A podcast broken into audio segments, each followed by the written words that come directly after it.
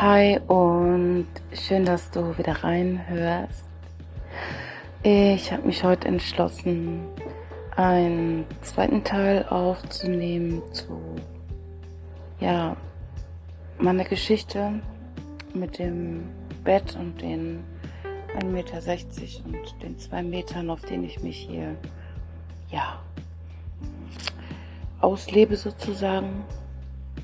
Ähm, ich habe viele Gedanken, die ich einfach gerne mit euch teilen möchte, da ich glaube, dass es vielen chronisch kranken Menschen ähnlicher geht.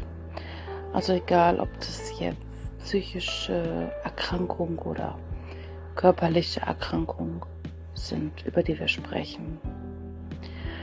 Ich struggle so ziemlich mit dem Gedanken und der Umsetzung, wenn es darum geht, Dinge und Situationen und Krankheiten zu akzeptieren für den Moment und ähm, eine Art Akzeptanz zu entwickeln, um dadurch gleichzeitig in die Ruhe zu finden, die bei jeglicher Art von Krankheiten ähm, so, so wichtig ist, um diesen Adrenalin- und Cortisolkreislauf der Angst und der Sorgen zu durchbrechen, um dem Körper Ruhe zu geben, zu sich selbst zu finden.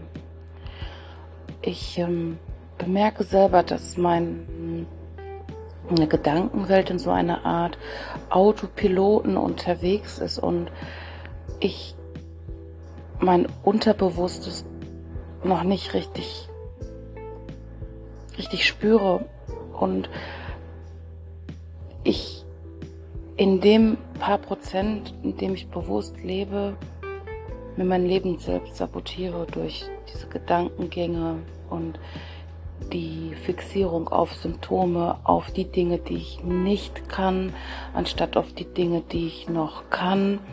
Und da meine Erkrankung, die myalgische Enzephalmyelitis, so multi, ja, so eine Multisystemerkrankung ist und so viele Facetten hat, ist es für mich halt auch einfach schwer zu verstehen, was passiert oder was halt nicht passiert oder diese Zyklen, diese Abläufe zu, zu verstehen.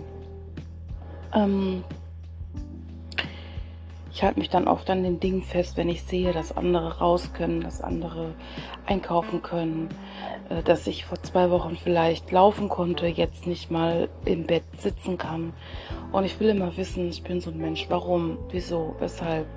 Ich muss doch jetzt irgendwas tun können und rege damit wieder diesen, diesen, also meinen Körper dazu an, in die Aktion zu gehen, anstatt in die Ruhe ich verstehe es halt, ich verstehe so viele Dinge nicht und will aber auch nicht verstehen. Das ist, glaube ich, das Größte, was ich nicht verstehe, dass es manchmal keine Antworten gibt, außer in die Ruhe zu gehen. Und das soll auch nur ein kurzer Podcast werden als Ergänzung zu dem Ursprungspodcast, weil ich mir da heute einfach nochmal meine Gedanken zugemacht habe und ich die halt einfach teilen möchte ich habe gestern, hm, ich glaube mal ein paar Stunden mein ganzes Social Media, mein Handy zur Seite gelegt und so what? Es hat mir gut getan. Ähm, ich will damit wirklich sagen, dass es extrem wichtig ist für mich, für dich, für uns alle, einen Umgang mit bestimmten Situationen zu finden. Manchmal gibt es keine Sofortlösung. Auch wenn ich und du und andere vielleicht die Macher sind und ähm, die HB-Männchen, die extrovertierten, hochsensiblen Macher, die die Lösung suchen. Aber manchmal ist die Lösung in uns.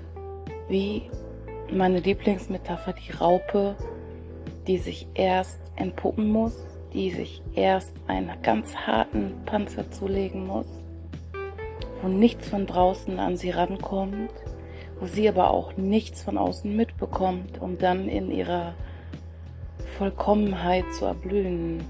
Und vorher war die Raupe einfach 2D-mäßig auf dem Boden unterwegs und nach ihrer Metamorphose fliegt sie und sieht die Welt und alles in 3D und hat den Überblick und manchmal muss man erst in sich gehen, um danach den Überblick zu haben und schöner und gestärkter und weiterentwickelter wieder dem Leben entgegentreten zu können.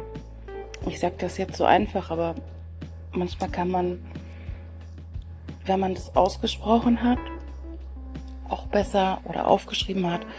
Ähm, das sind gute ähm, Möglichkeiten übrigens, wenn ihr mit dem Manifestieren euch beschäftigt. Sprecht es aus, laut, schreibt es auf. Journaling machen viele jeden Abend, Dankbarkeitstagebücher.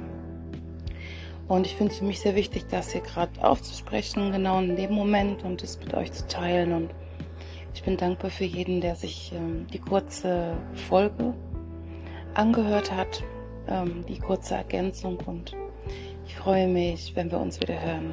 Eure Marien.